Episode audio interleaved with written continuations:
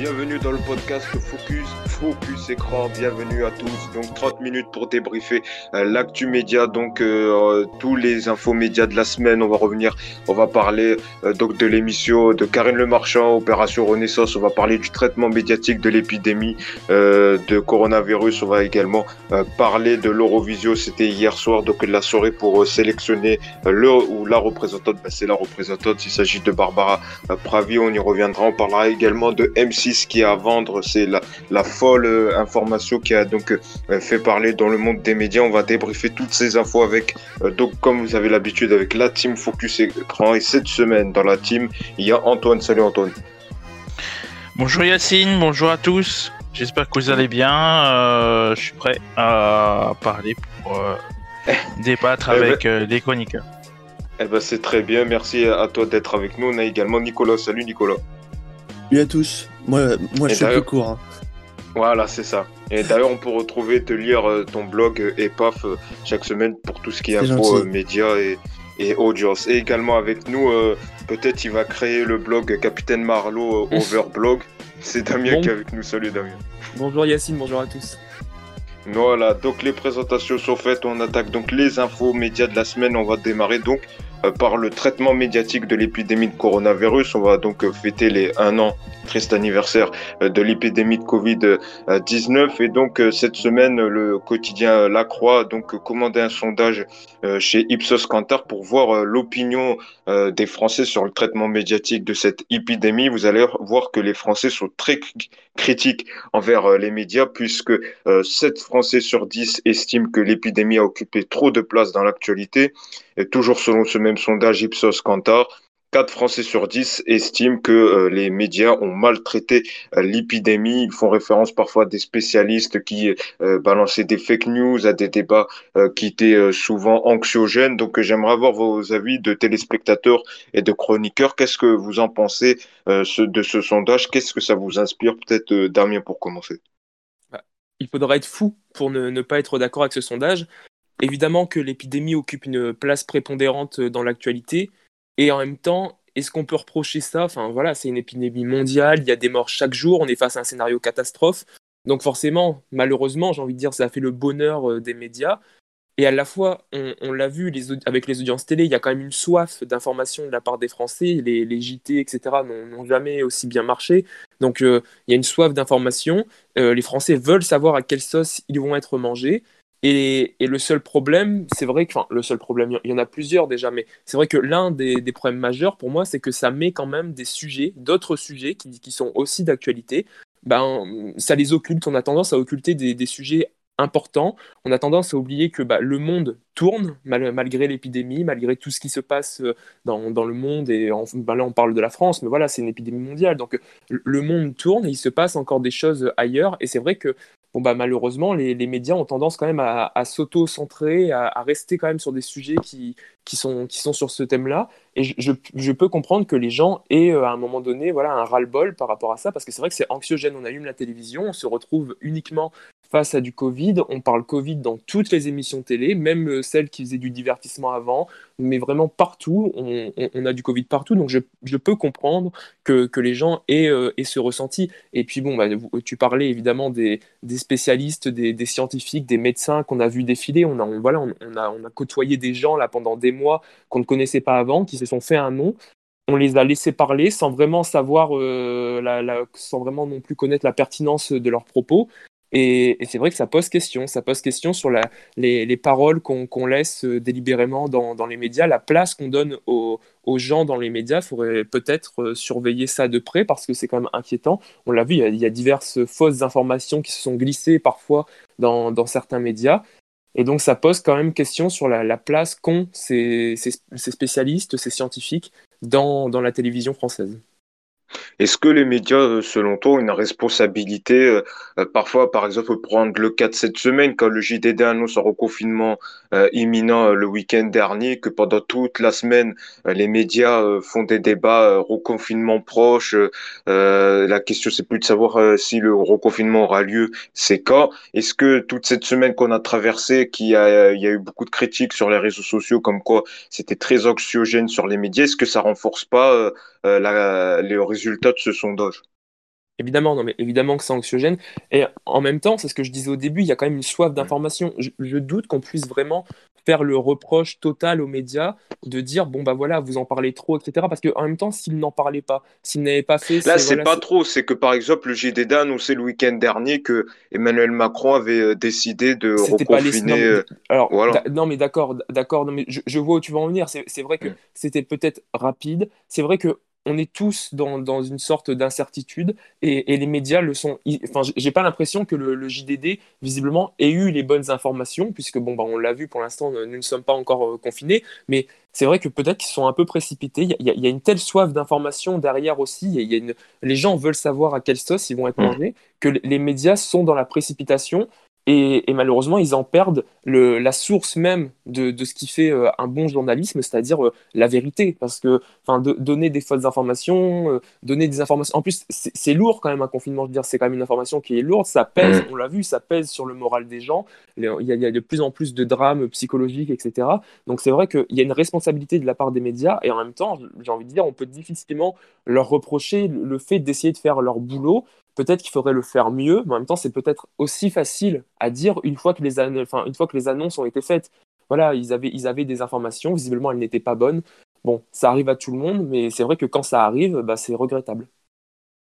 Euh, toi, qu'est-ce que t'en penses, toi, Antoine, en tant que chroniqueur, mais également en tant que téléspectateur, euh, un an de cette épidémie, est-ce que tu penses que les médias ont-ils bien traité euh, ce sujet? Est-ce que tu reproches peut-être euh, à certains médias d'avoir épargné d'autres sujets d'actualité hors Covid? On peut parler de l'actualité internationale, mais même niveau société, etc.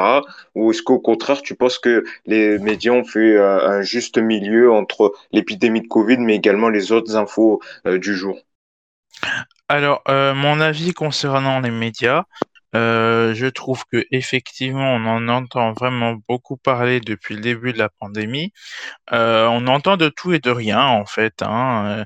Euh, il suffit qu'on mette par exemple BFM TV, qui est censé être donc la première chaîne d'info de France. C'est vrai qu'on en entend beaucoup. Il y a des scientifiques, il y a des médecins, il y a des, gens qui viennent sur les plateaux pour discuter. Et il faut faire le choix, il faut faire le tri, comme on peut dire ça, euh, sur les informations qu'on entend, notamment ce que tu disais Damien sur le fait que euh, l'on avait peut-être un reconfinement très très prochainement, alors que c'était totalement faux. Quand Jean Castex a pris la parole, il a annoncé euh, qu'il n'y aurait pas de reconfinement immédiat, et je pense que ça a peut-être dû aussi agacer Emmanuel Macron, euh, puisque lui-même n'avait pas prévu de faire d'intervention à la télévision. Euh, après, il faut qu'on, il faut voir. En fait, c'est votre choix. C'est à vous de voir si vous décidez de, re- de regarder ça ou pas. Donc, euh, si si vous pensez que ça vous prend trop la tête, il suffit de changer de chaîne, effectivement.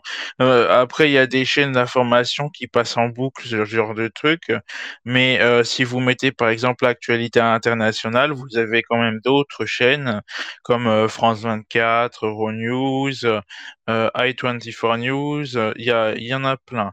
Donc, euh, à Donc vous toi, de tu dis que c'est aux téléspectateurs euh, et qui, s'ils veulent une offre euh, complémentaire, et, par exemple l'actualité internationale, ils ont qu'à se rendre sur France 24 ou en Bah, radio RFI pour l'actualité internationale. voilà, ils peuvent faire Voilà, ça. que C'est les une médias des sont pas en options. tort. Oui. Alors, les médias, ils peuvent dire tout ce qu'ils veulent, bien sûr, c'est leur, euh, c'est leur problème, hein, ce qu'on peut dire euh, comme ça? Mais euh, si vous voulez votre information, faut la rechercher en quelque sorte. C'est comme quand vous êtes sur Google et que vous êtes sur ce moteur de recherche. Si vous tapez Covid-19 ou coronavirus, forcément, vous trouverez que ça. Mais si vous voulez d'autres informations, vous pouvez vous rabattre sur d'autres euh, plateformes, sur d'autres services ou sites internet qui parlent d'autres actualités, hein, par exemple l'élection de Joe Biden en- aux États-Unis, euh, ou bien euh, Donald Trump qui quitte la Maison Blanche. euh, Et encore, les... ça va, ils ont Voilà, il y traité en a quand plein. même. euh, Oui, non, faut Oui, pas être caricatural oui, non plus. Il y, a, eu- il y a eu quand même un traitement de l'information. La, la- voilà, la campagne américaine, par exemple, il y a- beaucoup aussi de gens qui ont Mm. Il y reproché a eu le fait que la beaucoup campagne d'informations. américaine était euh, omniprésente dans l'actualité. Et on- voilà, les médias font ce qu'ils peuvent avec les informations qu'ils ont en même temps. Voilà. Et juste pour revenir avec ce, avec ce que tu disais, Antoine, je ne Mhm. suis pas certain que ce soit au téléspectateur quand même d'aller chercher lui-même euh, l'information. Oui, c'est sûr, l'information, Les, chaînes, lorsqu'on est sur une chaîne d'info ou sur une chaîne de télévision comme TF1, dans un JT qui est quand même euh, l'un des plus suivis de France, si ce n'est le plus suivi Oui, de France, absolument. il y a une responsabilité quand même de la part des, des médias de se dire on- quand, quand on doit informer un téléspectateur, le téléspectateur doit être averti et doit avoir une information qui est complète. On ne peut pas non plus euh, dire aux gens bon bah voilà si vous voulez telle information vous allez sur telle chaîne, vous allez sur tel canal de, de la Mhm. TNT ou autre parce que ça n'aurait aucun sens. Les, les, jeux- les journaux, que ce soit les chaînes d'infos ou autres, ont aussi une responsabilité en ayant un, Oui. un- un traitement de l'information qui soit suffisamment large pour que la personne qui regarde un JT soit informée de ce qui se passe à peu près voilà partout dans le après, monde. il n'a pas tort. euh, Oui, les sujets internationaux sont un peu délaissés par les médias français. Bah, il faut dire quand même que quand c'est sur TF1 dans le JT, il te renvoie Voilà. souvent sur LCI, par exemple. Mm. Euh, à la fin du journal, ils te disent voilà, euh, pour plus d'informations complémentaires, vous pouvez mettre LCI, euh, etc. Enfin, les Comme- informations comme principales France sont quand 2. même traitées. hein. Oui. Le- la- Comme la- en Fran- Russie, par exemple, voilà. ce qui se passe actuellement en Russie, on va, on va- voilà, ça a été traité, etc. Le- Oui, bien sûr, c'est sûr que c'est traité. Ça a été Oui. traité, donc on peut pas non plus dire Voilà. qu'il y a un manque, voilà, par rapport à ça. Mais c'est juste que voilà, l'épidémie a été omniprésente et c'est ça que les gens regrettaient aussi, c'est que voilà, c'est- dur psychologiquement à supporter de, de se rappeler parce que Oui, déjà, psychologiquement, on passe, oui. on passe euh, nos journées chez nous, enfin beaucoup de gens passent leur, leur, leur journée chez eux, etc. Donc quand on allume la télé pour se divertir, c'est vrai que c'est difficile de tomber face à, à- à- voilà encore un traitement de Je te rejoins sur cet avis. Je te rejoins Alors- sur cet avis. Alors, on va entendre l'avis de Nicolas. Qu'est-ce que tu en penses? Est-ce que tu fais partie de euh, ces euh, 4 Français sur 10 qui estiment euh, que les médias ont maltraité l'épidémie, ou encore de ces 7 Français sur 10 qui estiment que l'épidémie de Covid a occupé trop de place dans euh, les médias? Non, alors moi je trouve ça normal qu'on en a autant parlé parce que ça a des conséquences tellement importantes pour la décennie qui vient, euh, que ce soit au niveau économique, au niveau social, Mm. euh, etc. Et en plus on en parlera encore pendant très longtemps. Donc oui, je pense que c'est normal que ça prenne une place euh, dominante dans l'actualité et surtout pendant les confinements, euh, comme tout était fermé, donc les lieux culturels, etc. Et, en plus tout le monde était chez soi et pas seulement en France. Donc il y avait, c'est vrai, presque que ça comme actualité importante euh, nationale, il, se passait euh, peu de choses. Et après, sur la deuxième question, si les médias ont bien traité euh, ou pas l'épidémie, Est-ce qu'il faut par exemple face au débat, à buzz, souvent à clash, ou, ou la présence de certains médecins dont, dont, qui sont un peu mal réputés, par exemple? Voilà, ça fait partie oui, l'un de ces types d'exemples. C'est vrai que au début, il y a eu une, une sous-estimation du virus parce que beaucoup de médecins n'ont pas euh, alerté sur la situation. Moi, je vous dis la vérité, j'en voudrais plus à certains spécialistes médicaux euh, qu'aux journalistes. Alors, enfin, parce que le qu'on- référence à Michel on- Simès, par exemple. Euh, non, non, non, non, parce que lui, il est plus présentateur Mm. que spécialiste médicaux. Enfin, voilà, c'est pas une critique, mais bon. Mais Oui. c'est vrai que les plateaux télé, ils sont bien obligés Mm. d'inviter euh, des spécialistes, donc des épidémiologistes, des virologues, des chefs en, ré- en réanimation, parce que le problème, c'est si on les invitait pas, euh, ça fera encore plus polémique, puisque les gens diront non, vous, vous, vous, vous n'y connaissez rien, donc il faut les inviter. Et c'est plus eux, entre eux, qui sont souvent pas d'accord et qui mettaient le doute sur le problème, quoi. Surtout qu'il y a eu deux cas qui sont créés, un peu les rassuristes du type Toubiana ou euh, Toussaint, euh, contre ceux, euh, contre Eric Com, par exemple, ou, ou Philippe Juvin, qui, eux, disaient que l'épidémie était grave, quoi. Et que les médias invitaient souvent la première partie et pas les autres, et c'est ce qui renforçait un peu le côté des fake news sur l'épidémie. Peut-être, Damien, vite fait pour conclure sur ce sujet. Non, mais je crois que tout a été dit. C'est vrai que Nicolas fait un bon résumé. On, pouvait difficilement passer à côté de, ce sujet parce que forcément, c'est un sujet voilà, qui a des conséquences tellement lourdes. Voilà, c'est un sujet qui a été prépondérant dans nos vies. Et en même temps, voilà, on peut aussi se poser la, question de la légitimité de certaines personnes qui sont intervenues sur des plateaux télé, des personnes qu'on ne connaissait pas, des personnes que...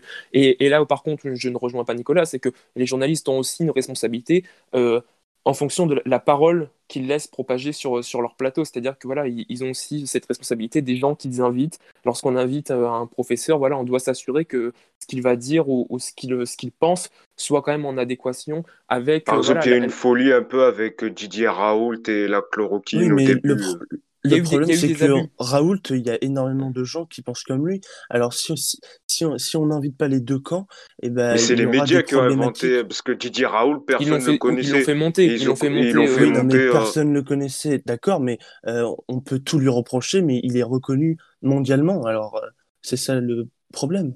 Oui, mais pour l'instant, la chloroquine n'a eu a aucun effet sur la Covid-19. Ah oui, non, non, mais j'ai pas dit le mmh. contraire. Mais au début, comme ça a été un, un grand spécialiste, et ça l'est toujours parce que il soigne toujours des gens, le problème c'est que voilà, si on l'invite plus, ça ferait tellement polémique que je pense que ce n'est pas possible. Et d'ailleurs, il fait de moins en moins euh, d'interviews.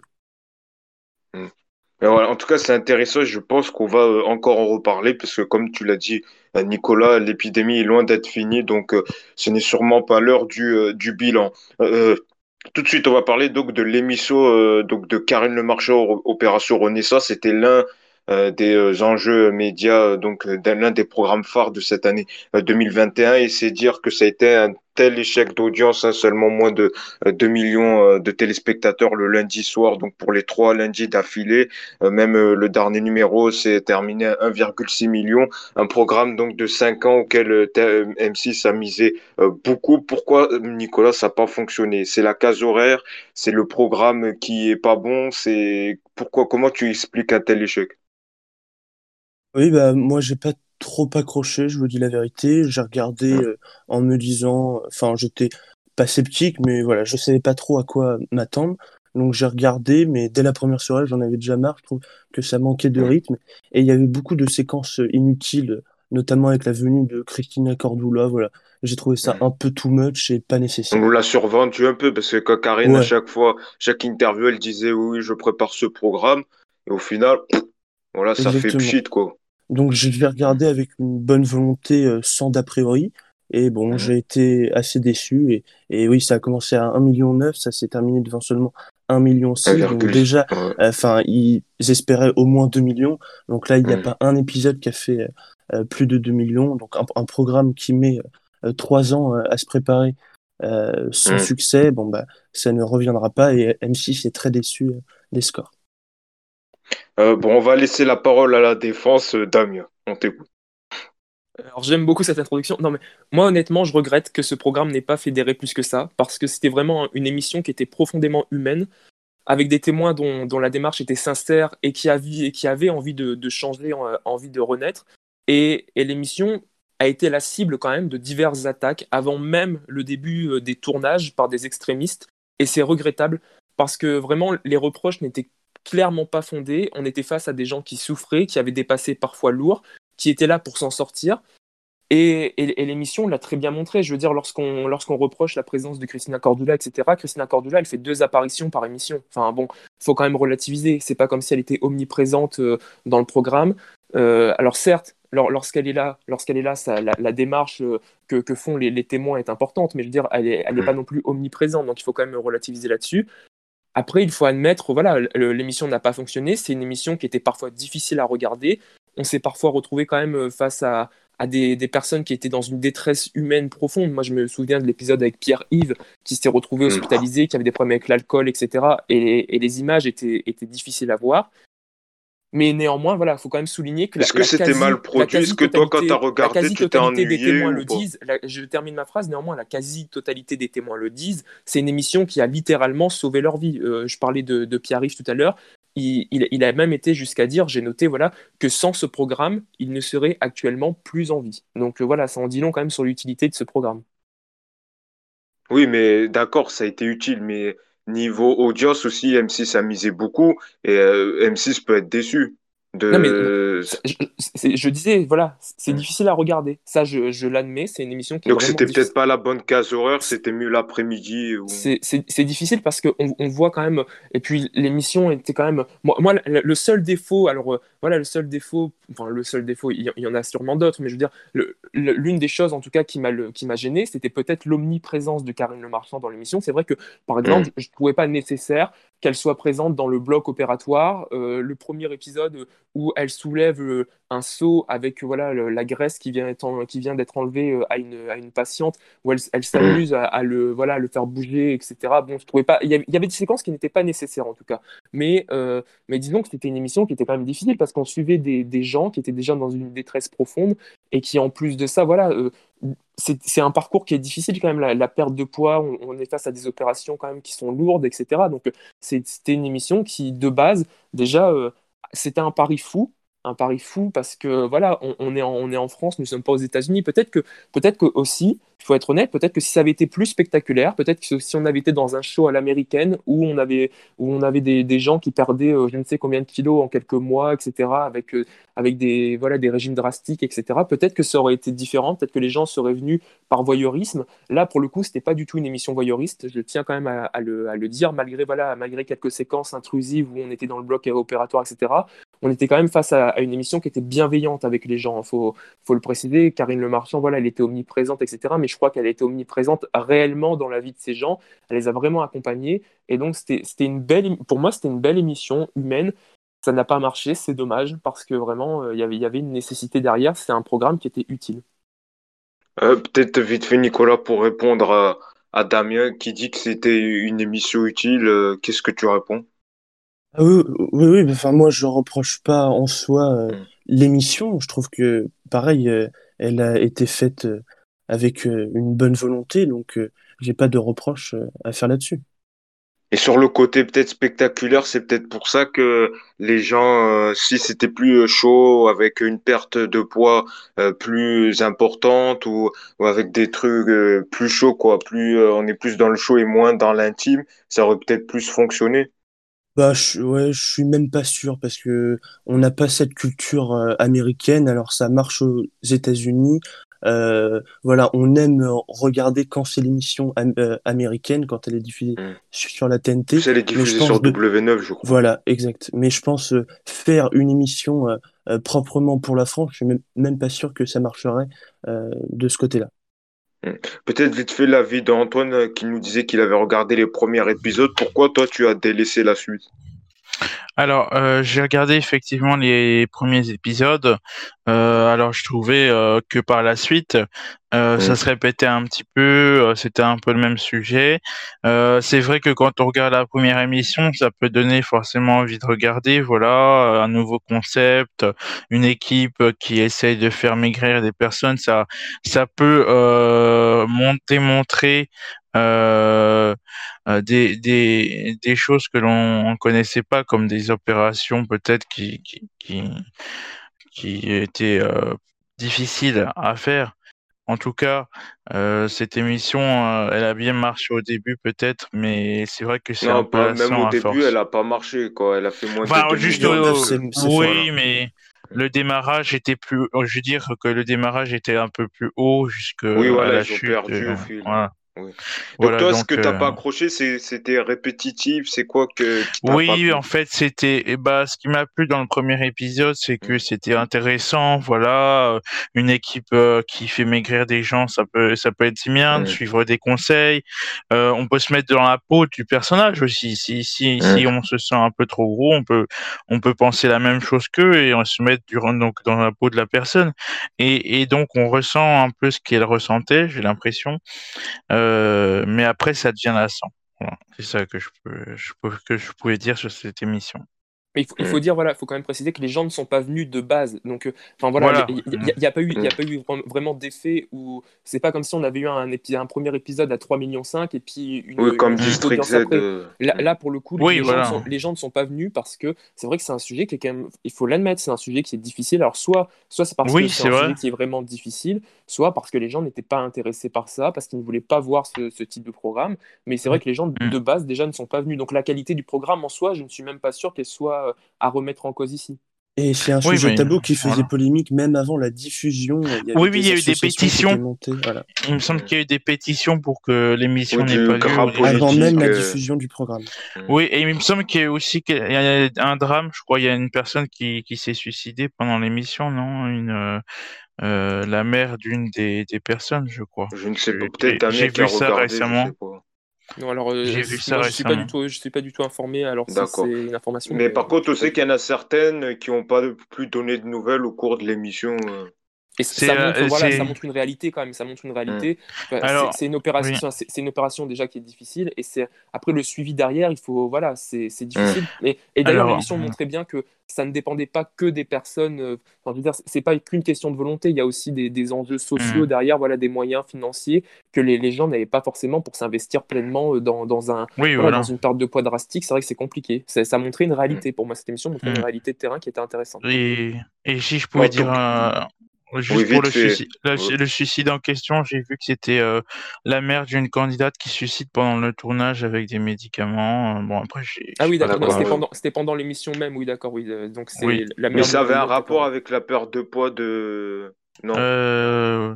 Oui, bah, parce que la, dame, enfin, le mmh. témoin de l'émission, euh, comment dire, avait un passé difficile et elle avait oui, un voilà, déjà avec sa mère de base et ça, et ça, oui, voilà. s'est suicidé pendant qu'elle commençait sa perte de poids, etc. Donc ça a été compliqué aussi pour la suite. D'accord.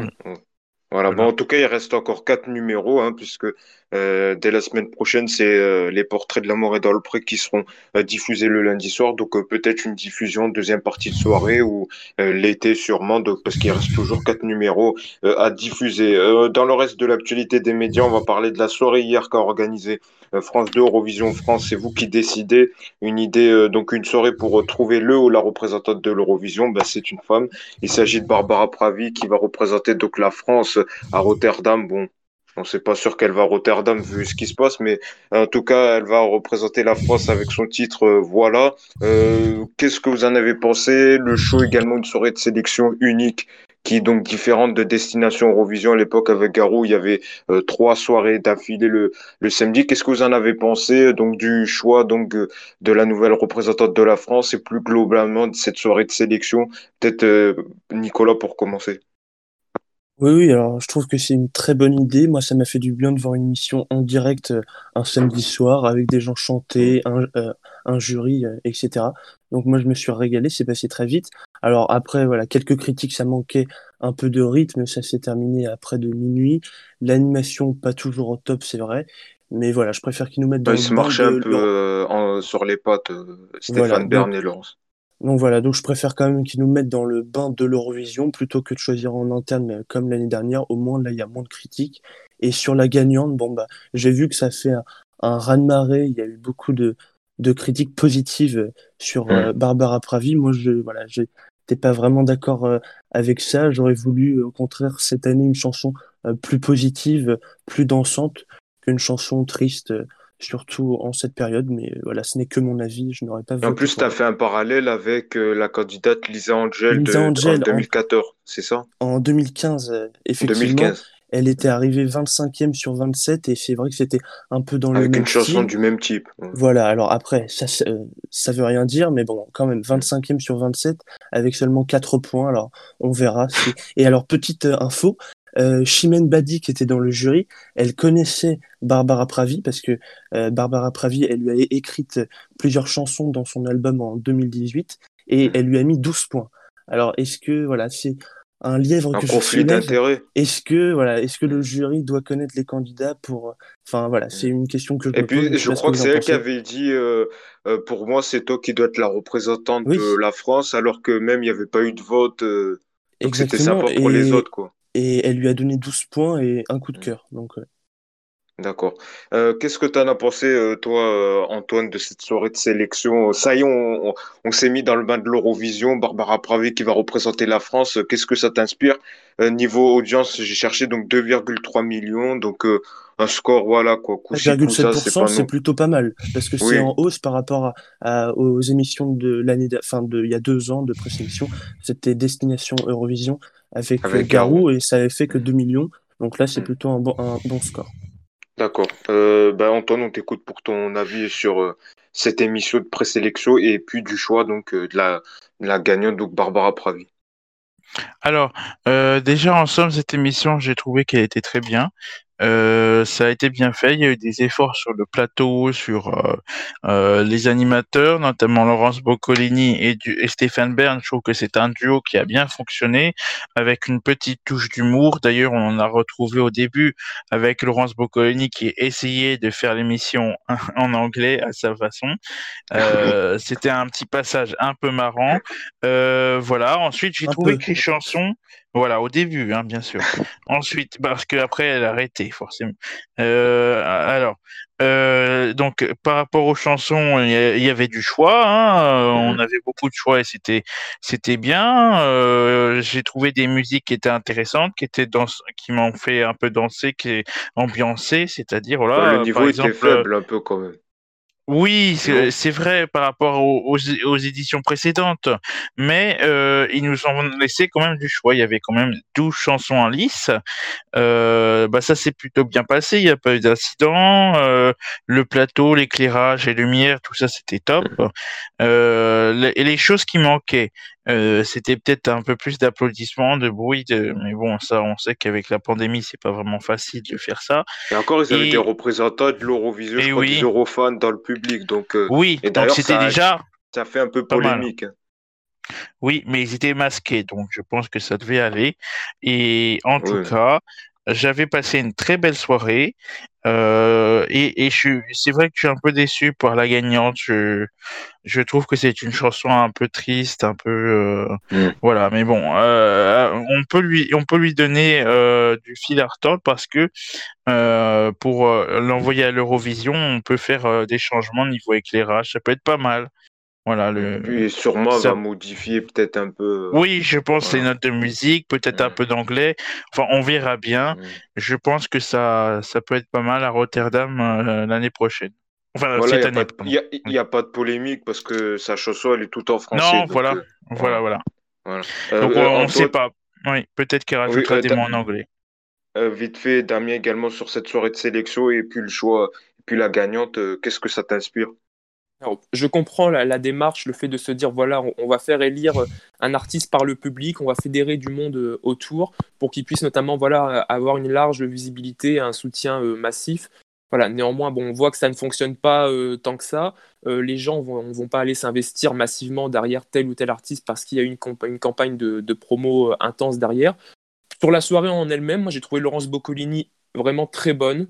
Stéphane Bern aussi, il était voilà, vraiment l'animation était bien, l'émission était bien faite. Non mais en soi l'émission était bien faite. Le, problème, le problème venait du casting. pour moi, voilà, les candidats, c'est vrai que le, casting était un peu faiblard, les, les chansons aussi voilà, ça c'est d'ailleurs l'audience est assez représentative, je trouve, de la, qualité du show. C'est une audience qui est correcte, mais en même temps, voilà, c'était pas non plus euh, la soirée de l'année qui ne qui n'aurait pas fallu rater. Euh, concernant la, gagnante, bon, elle est talentueuse, on peut pas lui enlever ça. Euh, elle a un style très français. Euh, beaucoup, euh, j'ai vu que beaucoup la comparaient à Edith Piaf, notamment sur les réseaux sociaux. Donc euh, pourquoi pas, après tout, à, voir ce que ça donnera le, jour J. Juste pour répondre à Nicolas, voilà, Barbara Pravi, elle écrit des chansons pour beaucoup de gens quand même. Il hein, faut, faut, le souligner. C'est pas non plus qu'une amie. Elle a écrit Bim toi de Carla. c'est pas qu'une amie, de Chimène Badi. C'est pas qu'une amie de Chimène Badi. C'est vrai que c'est quelqu'un qui dans le milieu de la musique. Et c'était déjà le cas aussi il y a quelques années, par exemple dans Destination Eurovision, avec des gens qui écrivaient aussi des musiques pour telle ou telle personne. Voilà, euh, donc euh, il y, a toujours des liens. On est dans un milieu de la musique, donc forcément. Mais il n'y a, pas eu de transparence qui a, qui a été faite euh, à Oui, on peut le dire quand même. Parce que le, tous, le vote du jury votait à 50%, le vote du public aussi, et là ça altère un petit peu les votes, je trouve. Après, il y, a eu quand même une. Enfin, y a, le choix a été unanime quand même derrière Barbara Pravi. Je crois qu'elle a eu plus de 200 points. Donc euh, voilà, on peut pas dire non plus que Chimène Badi lui, euh, lui ait vraiment été d'un grand secours. Je pense qu'elle aurait été, euh, avec ou sans Chimène Badi, de toute façon, elle était quand même favorite dans, dans l'émission. Donc, Après, derrière, il y, avait Juliette Morel, je crois, du même style. Aussi. Et donc, tu n'avais pas de préférence durant ce bah, casting Non, en, soi, je trouvais le casting assez faiblard. Bon, il y avait voilà, il y avait quelques quelques talents euh, qui, qui étaient qui étaient intéressants. Voilà, moi je pense à, Philippine notamment qui était euh, que, que j'aime beaucoup, mais ah exceptionnel. Et mais bah, c'était raté, et on comprenait pas ce qu'elle disait euh, la prestation. Non mais c'est non mais c'est quelqu'un qui a un talent. n'était pas bien, mais elle était mais c'est c'est quelqu'un qui a un talent qui a un talent exceptionnel. Mais après, c'est une question de goût, c'est pareil. Non, mais on, pourrait polémiquer des heures parce que voilà, c'est hyper subjectif finalement la, musique, les goûts de chacun, etc. C'est hyper subjectif. Donc euh, là, on a choisi une représentante qui voilà, qui, a un côté très franchouillard. Pourquoi pas après tout euh, C'est vrai que bon, à la limite. Euh, Et le parallèle avec Lisa Angel, tu fais le même ou pas selon toi ou c'est pas la même chose? Bah, Si tu te souviens de Lisa Angel. Oui, oui, non, mais je, je me souviens évidemment euh, de, de Lisa Angel, euh, mais euh, non, c'est vrai que elle avait, un, un style un peu en, le même style parce qu'elle avait un style aussi très habillé tout en noir, etc. Un Mm. peu à la Barbara, un peu voilà quelque chose de, de- pas très fun en tout cas, mais euh, non, là, là, là, c'est vrai que bon. Après, il y a quand même plus de vie, j'ai l'impression, chez Barbara Pravi. Elle a quand même un côté plus, plus jeune, plus. euh, Enfin voilà, c'est pas très poli ce que je dis, mais voilà, elle a un côté quand même be- beaucoup plus actif, beaucoup plus. euh, elle bouge, elle a quand même un côté voilà où elle, elle chante vraiment. Non mais elle, elle- elle a un style, elle a un style particulier quand même. Elle, a moins. et Lisa Angel avait beaucoup plus un, style posé, etc. Elle était moins dans, dans le show, alors que là on est quand même avec Barbara Pravi dans, dans une. C'est une vraie. Enfin, bon, Lisa Angel était une vraie artiste aussi, mais je veux dire Barbara Pravi a un côté vraiment euh, euh, showgirl qui, qui est capable de faire de belles choses sur scène. Donc je, je pense qu'elle Enfin peut bon, nous surprendre. Elle va pas à se mettre faire des roulettes, des roulettes qu'est-ce que t'en sais Qu'est-ce que t'en Je pense que la prestation scénique sera un peu la même et c'est ça que je reproche. euh, avec Antoine derrière La qui, fera des Ah signes. oui. non, non, mais pourquoi pas? Non, mais, non, mais en soi, on sait pas ce que ça va donner. hein, On sait pas ce que ça va donner. Oh, je sais pas, peut-être la danse du poney, tiens, donc on y est. Ah oui, non, oui, voilà, lui, c'est Pony X qui exceptionnel. l'intéressait, lui. c'est ça. Non, mais juste pour Non, dire elle, est- vrai. elle est talentueuse. Elle, est- elle est talentueuse, Ouais. on peut pas lui Ah oui, alors ça, oui. ça, c'est Oui, oui, est très talentueux. Mais en- je Après, est-ce que c'est la bonne chanson pour la bonne période? Je ne Ouais, Bah pas, ça, mais ça, personne le sait aussi. Enfin, Ouais. C'est facile à dire une fois que, une fois que les points seront, tom- seront tombés. Bah, Par contre, si elle gagne, tout le monde dira bon bah euh, moi je l'avais dit, je l'avais prédit, elle a gagné, etc. Ah non, oui, oui, c'est la même chose. Alors, De toute façon, je pense pas que la France veut gagner, parce que vu que déjà elle doit préparer l'Eurovision Junior, alors plus elle prépare l'Eurovision, ouais. euh, la France va être en faillite, là, vu comme, combien ça coûte euh, euh, l'organisation. Mais bon, on suivra Alors, ça euh, de très alors- près. Ah, vas-y, Nicolas. On peut peut-être faire des pronostics, euh, comme ça on ressortira les audios euh, après. C'est ça, oui. Antoine, Damien, Yacine, vous pensez qu'elle arrivera à quelle position? Hmm. Euh, moi, je dirais, top 15, Le gros top blanc. 15. je dirais dans, 15. dans le top 10, moi. Dans le top 10. Ouais, dans le top Parce que- 15, je pense Parce que maintenant, il y a, il y a tout qui peut jouer hein, avec euh, le vote du public à la fin, on sait jamais. Et toi, euh, Nicolas? Moi je dis 14e. Surtout que je pense que ça sera encore une prestation depuis en France, euh, vu l'épidémie. euh, On sait euh, pas. vu que c'est au mois de mai, c'est fort 22 probable. mai, 22 mai, ouais. tout peut arriver d'ici là. Ouais, bon, on suivra ça euh, de très près, donc, et puis peut-être on aura l'occasion d'en reparler quand l'Eurovision. Et d'ailleurs, et ça, c'est une petite question, elle, va commenter aussi ou c'était juste pour la soirée de présélection. Laurence Boccolini? Ah, elle commentera, Oui. Donc elle, a voilà, déjà bah, elle a déjà prévu tout le scénario. Elle a, elle a dit qu'elle laisserait Stéphane Bern parler des monarchies de chaque pays, etc. Et qu'elle elle, elle, a, elle a prévu de se taire pour, pour laisser les candidats chanter, pour qu'on puisse entendre les candidats chanter. là, mais elle était bien. Franchement, euh, elle a, elle a bien animé, euh, donc c'était, puis elle a l'air plus heureuse sur France 2 qu'à l'époque à TF1 où elle animait le grand concours une fois par an. Donc c'est vrai que c'était sympa à voir. Donc euh, euh, on n'aura pas l'occasion de parler de la vente du groupe M6, on en reparlera peut-être la semaine prochaine. Merci à tous de nous avoir euh, suivis. Merci Antoine, Damien et Nicolas. Nous on revient la semaine prochaine pour un nouveau épisode de Focus Écran. D'ici là, passez une très belle semaine.